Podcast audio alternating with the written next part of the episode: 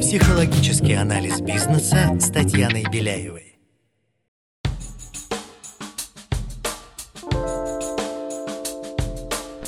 Всем привет! Меня зовут Татьяна Беляева. Этот подкаст о психологических аспектах ведения бизнеса, развития себя, команды и своего дела. Вы будете слышать мой голос один раз в неделю. Будут выпуски, где я рассказываю и разбираю психологические составляющие профессиональной деятельности, отвечаю на вопросы слушателей. И, конечно, будут выпуски, в которых участвуют интереснейшие гости, предприниматели, маркетологи, лидеры команд, творческие личности и профессионалы российского и международного уровня. Вместе мы ищем точки роста, мотивации и стратегии построения звездных команд и экологичных организаций. Бизнес всегда делают люди, а значит в нем так много психологии. Поехали!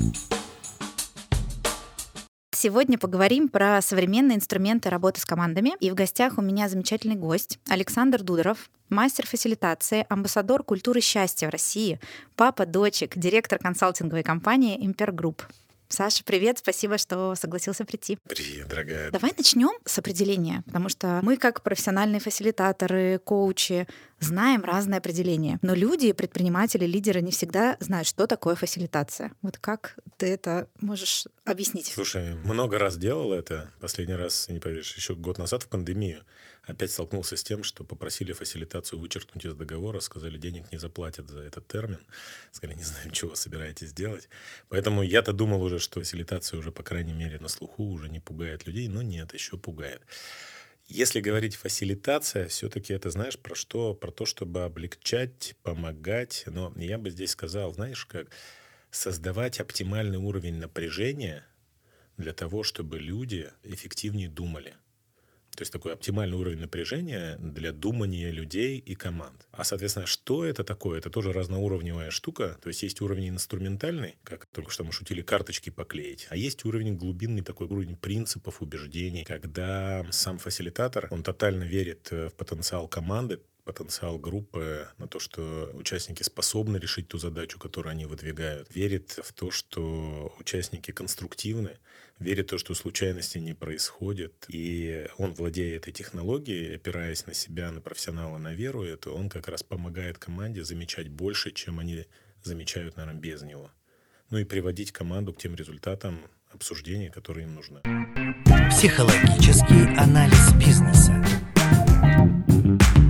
Еще коротких, слушай, много определений. Вычитал из методички подготовки преподавателя начальной школы СССР. Там было так, пример задавания вопросов. И там был такой вариант о том, что перечислите способы обороны средневекового замка. Или представь, что ты мэр средневекового замка. Получаешь известие, что через неделю по твоей стены прискачет полчаса татаро-монгол. Скажи, как ты устроишь оборону своего замка? Ну вот скажи, на какой вопрос интереснее тебе отвечать? Мне интереснее вообще представить.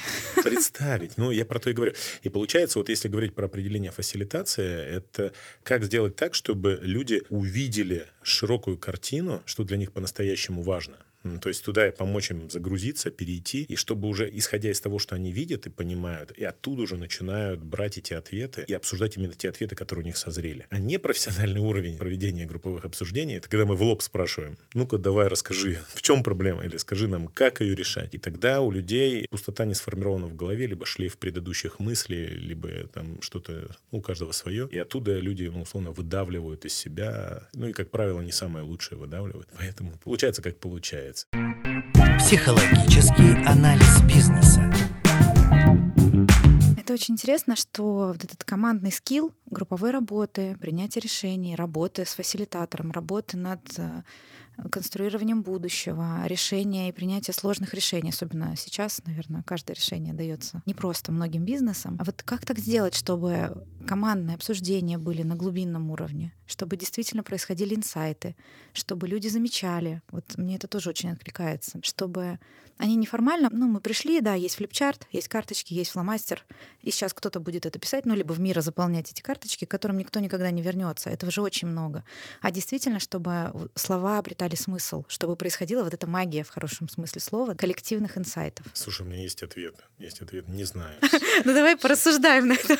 Как это происходит, вообще непонятно. Ты говоришь магия. Слушай, ну реально магия вообще. Я пробовал даже вербализировать, но когда начинаешь это рассказывать, вот это из серии, ну там, подготовься, подготовь вопросы, своевременно задавай вопросы, давай людям поговорить, давай людям пообсуждать, акцентируй внимание. Ну, то есть, э, если переводить это, знаешь, такой рациональный пласт, то как будто бы никакой магии нет. Условно, будь не дебилом, нормально разговаривай с людьми, позволяй людям говорить, позволяй им слышать друг друга, сам будь внятный. Ну, там банальные вещи про нейтральность, ну, как банальные, банальные, но тяжело достижимые, на том, что умей быть нейтральным, и все это случается. Я вот сейчас в последнее время долго думал, сейчас какие-то короткие встречи пошли, и меня быстро просят объяснить, в чем суть э, такого увлекающего лидера или фасилитирующего лидера, либо фасилитатора. И я вот эту вот старую шутку взял о том, что фасилитатор, либо фасилитирующий лидер, он глупый, ленивый и аморальный вообще. И все, я понимаю, что через эту шутку я могу рассказать, откуда магия это берется. Потому что, смотри, вот глупый человек, который проводит обсуждение. Что делает глупый? Он все время спрашивает. Вот ему интересно еще даже любознательный. Глупый, но любознательный или какой-то такой с интересом смотреть. И он такой раз такой, о, что это? Он удивляется, по-настоящему удивляется. В нем жизнь настоящая. В нем нет вот этого налета снобизма, экспертизы. Он такой, ух ты, опа. Вопросы задает постоянно. Иногда достает своими вопросами. Иногда вызывает на себя негативную реакцию. Ну, то есть у меня одна из тем, каких приемов, что ли, поведения на сессии, это прикинуться дурачком. Это мне по жизни прокатывало всегда. Мне кажется, и на сессиях тоже прокатывает. Ты приходишь, да вы что? Ну да, у меня свой бизнес, там был большая розничная сеть, я топом работал в нескольких компаниях, причем таких нормальных, там больше 10 тысяч персонала. И многие вопросы я на пальцах разбирал. Но в сессии я прям отстегиваюсь, такой, о, ох, как вы подумали там, да, еще... Не, бывают параллельные процессы, когда ты думаешь, ребята, вам больно будет, если вы так сейчас сделаете. Ну, ты там, хоп-хоп, благодаришь эти параллельные процессы, отстегиваешь там, и возвращаешься, и смотришь на это все с жизнью, с удивлением. И самое главное, что вот эта твоя энергия, она помогает и самой команде тоже заражаться вот этими новыми идеями, видеть их под новым углом. А второе, смотри, ленивый. Вообще я считаю, что профессиональный руководитель, тест надо сдавать на ленивость. То есть вообще ничего нельзя делать за свою команду. Вообще. Ну, то есть если ты работаешь за свою команду, ты воруешь ответственность и вовлеченность. Вот это прям, на мой взгляд, надо клятву брать. как Буду Гиппо... ленивым. Гиппократа, а тут не знаю, у меня еще есть эго. Додориата. Обязуюсь быть ленивым фасилитатором. Потому что как только руководитель начинает думать даже за команду, это уже воровство. Ну, то есть это все чувствуется. А если я начинаю думать за команду, команда перестает думать. Кто-то должен быть ленивый. Я иногда это прям на сессии... супер совет, я даже себе возьму. Абсолютно, Можно? абсолютно. То есть вообще. дать пространство, даже мысли, пространство мысли. Ну, то есть это же, наверное, так сложно вербализовать, но это как раз и магия. Дать пространство мысли. Супер. Представляешь, ты просто говоришь, я даже думать за них не буду, просто вообще. На каждой сессии есть ленивые люди. Это я. Место занято, сорян, друзья. Вам придется сейчас работать. Ну и, соответственно, третий секрет аморальный. Он такой, слушай, прям интересный, потому что он работает с границами убеждений, с границами нормы морали, что можно, что нельзя. Тотальное принятие любых вопросов, которые мы хотим обсудить, которые нам важно обсудить, но мы боимся. Поработать со страхами. Иногда это дерзость такая о том, что вообще это не по правилам, но иногда можно на сессии с интервенциями заходить такие, что они неприятные. Фасилитаторы и не должен быть приятный приятный. Это вот иногда меня радует, в корпорации какой-нибудь проводишь сессию, а людям дает опросники в конце, как на тренинге такой, понравился ли вам тренер, а был ли он понятен, а были ли его задания ясны, какие там по компетенциям больше тренера, чем фасилитатора. Но здесь мне откликается, потому что я сама получаю обратную связь часто, что вот это было очень неприятно, но это было продвигающе. Какой-то вопрос, какой-то вот такой вброс, который действительно команде без внешнего человека очень сложно увидеть. Еще мне очень отвлекается, что вот в первом случае, когда он с любопытством мы обращаем внимание на самые банальные для команды вещи, она же тоже эту силу обретает, что у них какие-то вещи, которые приелись, или процессы, им кажется это нормально, а вот когда мы так с любопытством, или лидер с любопытством спрашивает, или фасилитирующий лидер, о котором мы говорим, команда обретает силу вдруг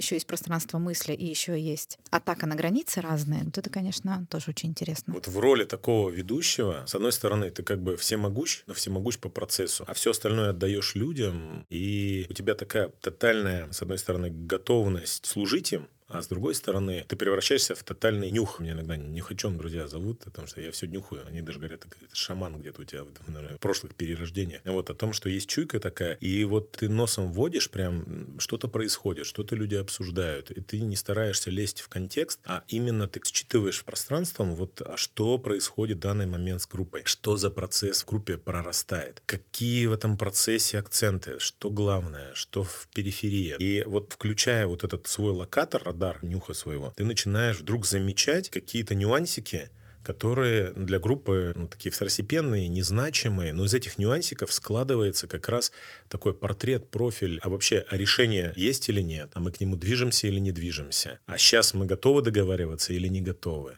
а вообще зачем мы собрались? И вот ты когда складываешь, и потихонечку у тебя вырисовываются какие-то образы. И в принципе, вот как раз еще задача профессионального фасилитатора или тот, кто глубинно фасилитирует там неформально, это уметь команде в нужный момент показать, что в команде действительно происходит. То есть фактически заметить что-то важное и вовремя обратить на это внимание. И по сути тогда у команды по-настоящему вот эта магия, инсайт случается. О том, что оказывается-то мы вообще не хотим принимать решения. И тогда новый разговор начинается. А что тогда происходит? А зачем мы тогда встретились? И тогда начинается разговор. Вроде мы не по адженде, не по маршруту, но начинается настоящее. И вот здесь тоже такой риск есть, потому что деньги там платят по договору за написанные результаты. И здесь вот очень важно как раз вот эти два уровня соблюсти. С одной стороны, нам помочь команде, чтобы она по-настоящему вошла в разговор, а с другой стороны, чтобы она успела оттуда выйти и договориться, или, по крайней мере, понять, как они дальше будут договариваться по тем вопросам, которые были обозначены. Психологический анализ бизнеса.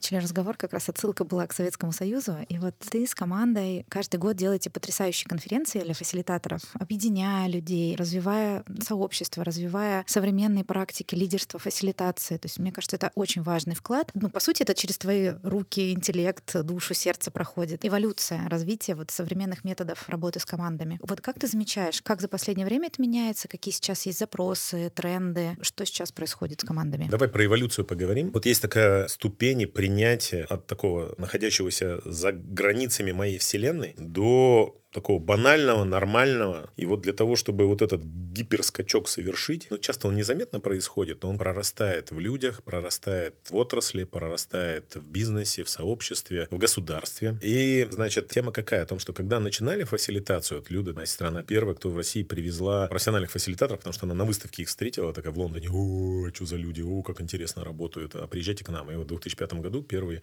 люди, Киф, и Брюс Роулинг, они как раз приехали, первые такие фасилитаторы профессиональные в России, России.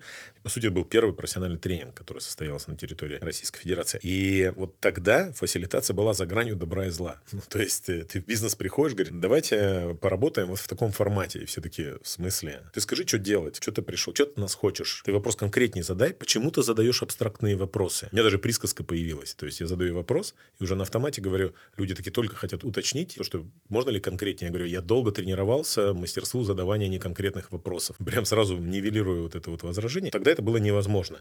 Со временем это стало сейчас, ну, оно до сих пор не стало нормой. Ну, 2005. Я в 2013 году, помню, работала в Международном банке и написала фасилитация, каналы привлечения клиентов. По-моему, так называлось. Ко мне руководители подразделений подходили, что ты собираешься с нами делать? Это что такое за слово? Мы туда не пойдем. Ну, шутили, что ты материшься? Да, Мы да, вообще-то да, да. в банке работаем. Да, да, да. То есть это 13 а в 2005 конечно. И смотри, идея моя какая? О том, что сейчас, если говорить, часть команд, я вот про бизнес смотрю, про корпоратов и про сообщество, для них фасилитация уже стала нормой. В целом мы себе миссию тогда такую и вгрузили о том, что как помогать командам наполняться энергией, смыслами, работать в нескольких уровнях. Не только рационально, но и смыслово включаться в то, что мы обсуждаем, включаться по-настоящему в общение, в коммуникацию. И сейчас это уже стало где-то ДНК коммуникации в компаниях в некоторых. Ну, тоже не целиком, да, но на каких-то уровнях, каких-то функциях, каких-то подразделениях. Если говорить про тренды, мне хочется верить, это знаешь, как то ли я уже в пенсионный возраст откатываюсь, то ли еще что происходит в мире.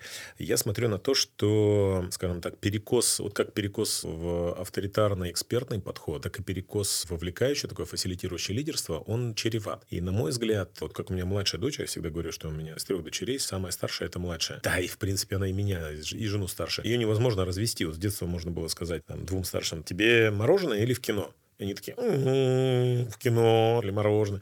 А младший нет. Я говорю, тебе мороженое или в кино? Она говорит, и то, и другое. У меня есть тоже такая младшая. Она не понимает, почему ей задают такой вопрос. Зачем ты меня ограничиваешь? То есть она сразу такая, что, что происходит? Вот, и получается, по моим наблюдениям, ну, даже в тех командах, которые входят, а там и коучинг часто входит, фасилитация вошла, модерация, медиация, и такое профессиональное качество общения, ну, вот этой вот, э, ну, сейчас твердости, что ли, жесткость не хочется говорить, но твердости. Твердость, она нужна. То есть, с одной стороны, нужна упругость, нужна свобода, нужна фокусирование, а с другой стороны, нужна твердость. И ощущение, что и то, и другое как раз оно и дает максимально лучший эффект. И здесь действительно команда выбирает, наверное, лидер, конечно, но и команда потом как-то выбирает или он эволюционирует вот тот стиль, который становится эффективным. И если брать твердость либо мягкость, условно, вот эту шкалу, то где-то останавливается вот этот вот ползунок эквалайзер, да, и команда сама находит для себя оптимальный стиль управления. И если раньше я был фанатом и топил за вовлекающее лидерство, ну, прям жестким амбассадором, такой, ребята, вот есть три случая, когда экспертное лидерство авторитарное хорошо, а все остальное это вот сорян, но эффективнее работать в вовлекающем стиле, там, фасилитирующем, то сейчас я смотрю на это более с принятием, более морально смотрю относительно принципов фасилитации. Именно потому, что результат не врет, и мы разные, и люди разные, и контекст разный, и получается, что иногда действительно вот включение такого экспертного лидерства, оно дает прям преимущество. Но ведь это получается как раз тотальное принятие, потому что я помню, проходила курс у Тахира Суповича Базарова по лидерству, и для меня огромным инсайтом стало, что группа сама определяет лидера. Ну, то есть почему иногда лидер — это маленький, худенький, интровертивный интеллектуал, а иногда это харизматичный, большой лидер, сильный, наконец. А он ответил, группа выбирает. Группа определяет сама силой группы, кто должен быть сейчас этим лидером. И получается тогда, что и стиль управления или стиль принятия решений, мягкий или твердый, где будет этот эквалайзер, тоже мудрость группы может выбрать. И когда мы не говорим, что правильное управление в стиле коучинг или вовлекающее лидерство, или нам нужен красный авторитарный лидер, а когда мы в таком доверии тотальном группе, она определяет сама. Но у нее должны быть скиллы, конечно, обладать и тем, и тем. Это очень глубокая мысль. То есть мы доверяем, принимаем и доверяем, что мудрости группы хватит понимания. Вот сейчас нам нужно собраться и директивно действительно отрезать лишнее, идти вперед к одной цели, не спрашивать всю команду, как вы считаете, а давайте выработаем ценности и так далее. Либо наоборот, нужен глубокий, долгий разговор о важном с каждым членом команды. Слушай, мне бы хотелось, как мне друзья говорят, шизотерики вбросить. У меня был опыт погружения нечаянно в тантру. Если раньше я к тантре относился, ну, что-то такое сисечно-писечное какое-то вообще тоже за гранью добра и зла. Но так получилось, что люди, с которыми я хорошо общаюсь, доверяю, они там уже были оказалось. И они меня как-то пригласили сразу в тренинг. И я, конечно, мне там перевернуло чуть-чуть сознание от э, жесткого непринятия потом к такому растворению. Я потом начал по-другому смотреть на групповые процессы. В целом, как бы все, я думаю, про одно и то же. Но вот эта вот вещь, которую ты там, мудрость группы говоришь, для меня тоже не просто так слова. Это получается определенный поток, который через группу протекает. И мы можем этот поток, э, ну, неважно, как мы его сейчас назовем, мудрость, сила, вселенский разум, божественное присутствие, в общем, каждый кто во что верит. Но вот эта штука, ну, я ее точно ощущаю. Сейчас там анафеме придали часть населения. Но идея в том, что мы можем способствовать плотности этого потока, ширине этого потока. И если говорить, откуда берутся идеи, откуда берутся решения, на мой взгляд, это не какие-то роды здесь и сейчас. Это такие, мы собрались такие и родили. Ну нет, это вываривается, и это как раз и проявляется в этом потоке. То есть это проносится в пространстве мимо нас, мы это обсуждаем, мы где-то услышали, мы о чем-то подумали, мы это верифицировали в каких-то там обсуждениях, исследованиях. И в какой-то момент у нас случается такой бам, у нас случается вот этот инсайт. Именно сейчас мы решили об этом поговорить. Именно сейчас у меня хватило смелости об этом заявить своей команде. И это как раз способность почувствовать вот этот поток, почувствовать неизбежность момента, как будто настал вот момент истины. И тогда вот это случается. Пум.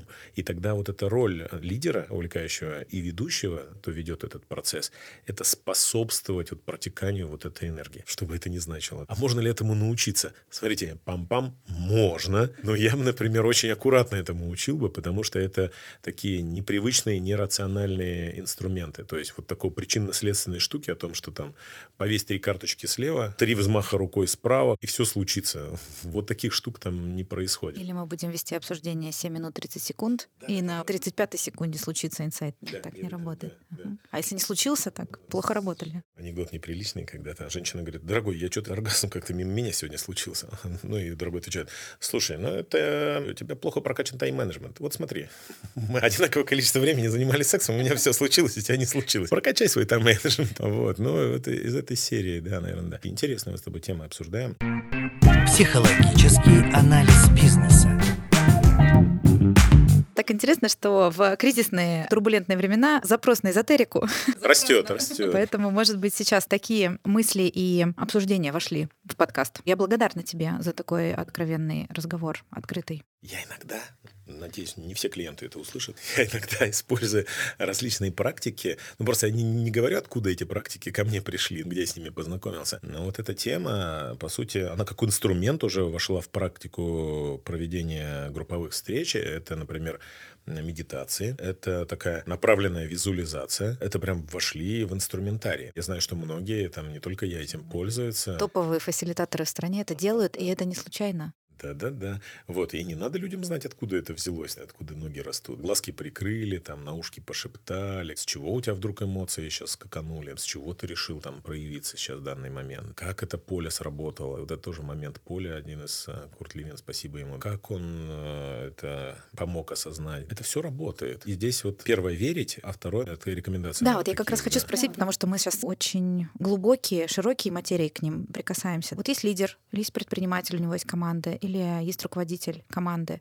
Как ему простыми действиями управлять группой, помогать ей приходить вот к этим состояниям? Если он не профессионал, он не обучался фасилитации, он э, не медитировал, он только, может быть, сейчас от нас узнал, друзья, медитируйте, это помогает, особенно в кризис. Что ему поделать? Вот как раз рекомендации твои. Ты не понимаешь, первое рождается модели, которыми я обычно матерюсь, там, когда объясняю, что надо делать. Мне не хочется прям по модели разговаривать. Мне хочется поговорить про тебя самого как лидера, про тебя самого как предпринимателя. Ты камертон, через тебя пространство оживает. И ты, если лидер своей команде, ну, ты инициируешь то, что сейчас будет происходить. И поработай сначала с собой, приведи в состояние себя, а потом уже иди к людям. Первая вещь. Я сейчас хочу отметить, что многие лидеры, они сейчас очень круто соблюдают это правило. И самое жесткое, что в марте было, вот это постоянная плотность коммуникации у многих была. Они выходили, лидеры, спасибо вам за это, то, что вы настоящие, и показывали свою настоящесть. И здесь вот не быть оказаться, ну тут много хочется посоветовать. Если говорить в целом ну, и про драйвер, каким быть, и про проблему, которую я вижу, это проблема быть зрелым, взрослым и быть таким, какой ты есть. Ну, ты засранец, ну, будь ты засранцем. Не тушься. Все знают, что ты засранец. Но почему-то у тебя работают. Из-за страха, из-за любви к тебе, из-за уважения, из-за того, что дом рядом находится. Но люди с тобой работают. Ну да, ну будь собой, не пышься. И тогда вокруг тебя будут настоящие процессы протекать. И тогда ты можешь видеть те возможности. Потому что вот мы когда если говорили про поток, вот как раз когда я начинаю искажать сам себя, вот этот поток, он и сужается. Ну, как будто бы я начинаю меньше чувствовать, меньше видеть во-первых, вокруг, а во-вторых, что с людьми происходит. А когда я нахожусь в позиции такого себя, да, ну, как вышел из себя или вернулся в себя, когда я в себе нахожусь, ну, я настоящий, и люди меня таким видят, и я начинаю видеть людей. Потому что если я в ровном состоянии, я сразу начинаю чувствовать и видеть неровность. И я начинаю Вот это очень интересно, командовать. потому что когда говорят, ну зачем медитировать или зачем заниматься собой, ну что мне это даст? Вот мне кажется, это правда так круто, когда человек цельный, соединен с собой, он понимает себя, он тогда может больше понять про других. То есть это такие мета-навыки лидерства. Чувствуя сейчас, о чем ты говоришь, понимая, о чем ты говоришь. Он с собой поработал, С собой себя поработал. почувствовал, почувствовал себя, может быть, слабым,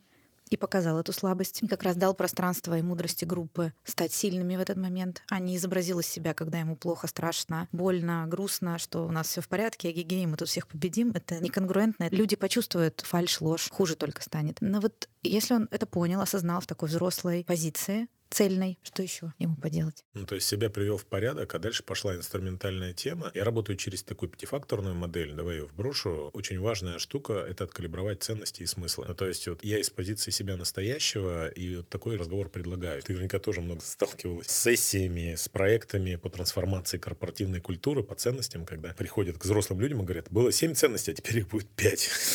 Все таки Чего сократили? Честность или открытость?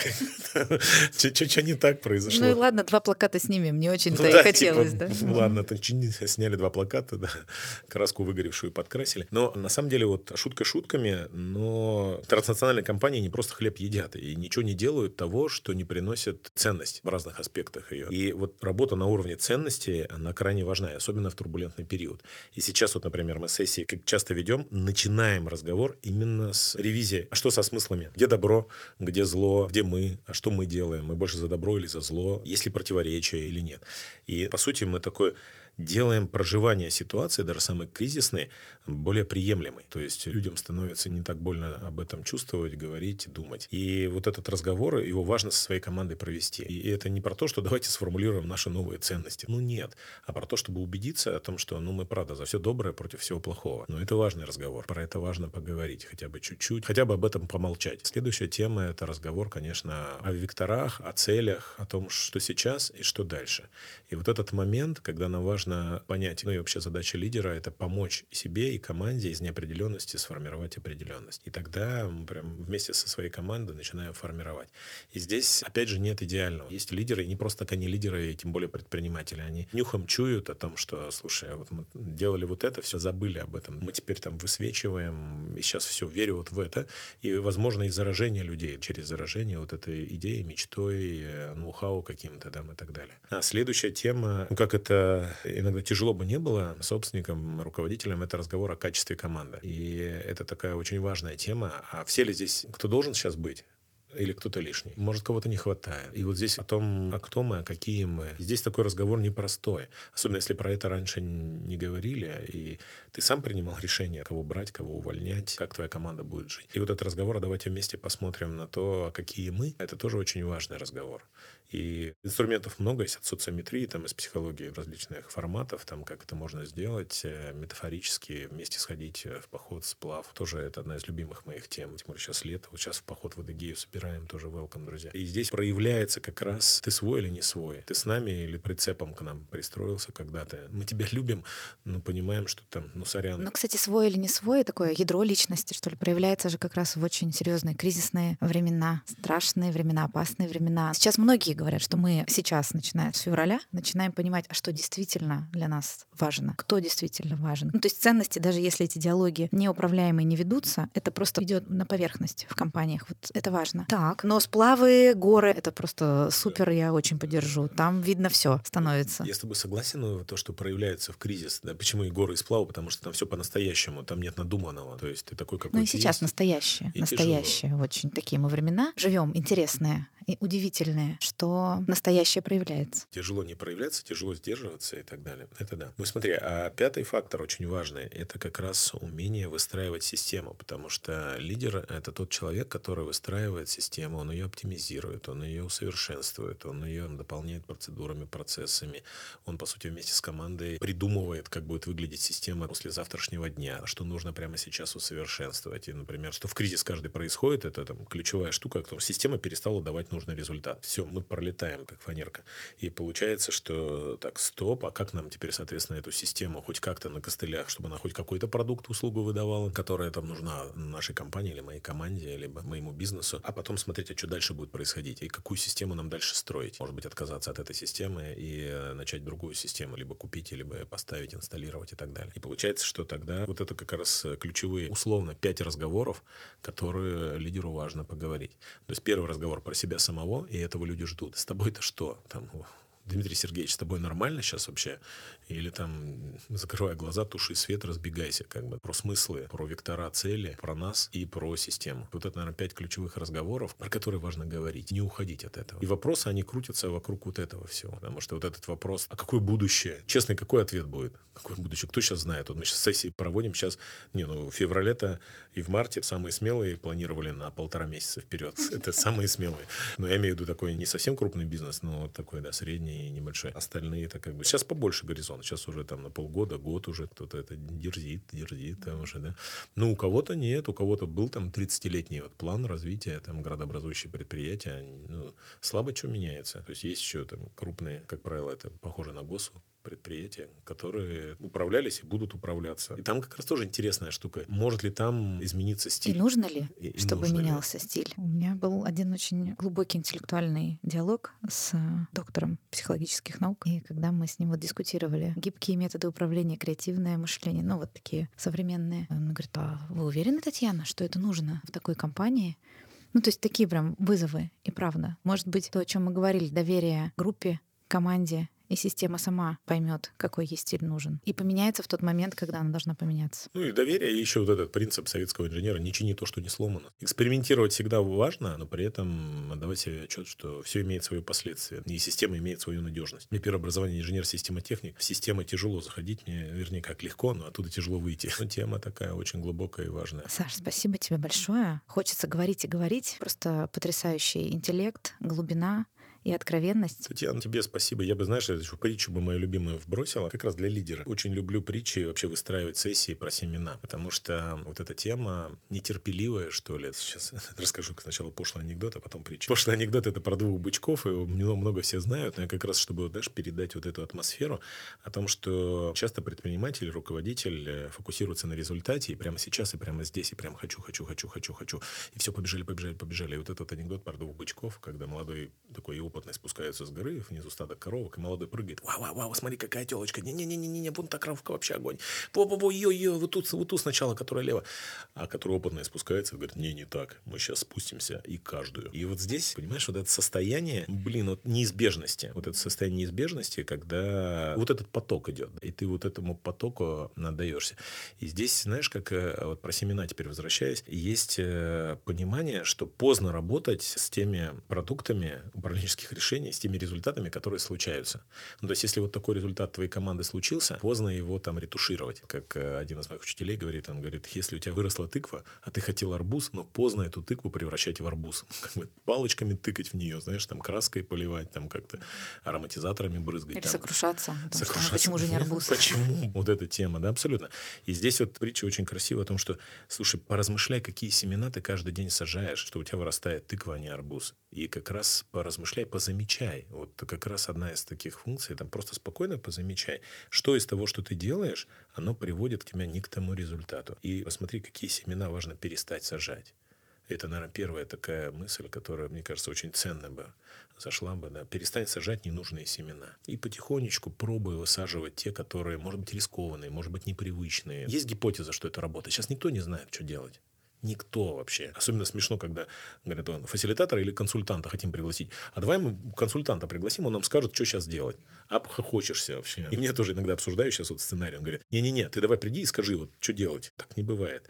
И вот как раз умение ревизию в семенах сделать и наслаждаться потом теми плодами, да, какие бы они ни были, это твои плоды. Брат, это ты посадил, ты поливал, ты воспитывал, получай. Вот, и уметь э, принимать эти плоды, радоваться ну, и грустить по этому поводу. Вот это, конечно, ценное свойство лидера. Брать на себя ответственность за эти плоды. Ну, и есть эту тыкву. Блин, что делать?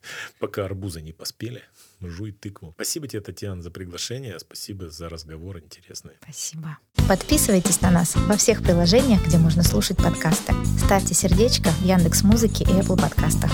Пишите ваши вопросы, буду рада ответить на них. Это был подкаст «Психологический анализ бизнеса». До скорых встреч!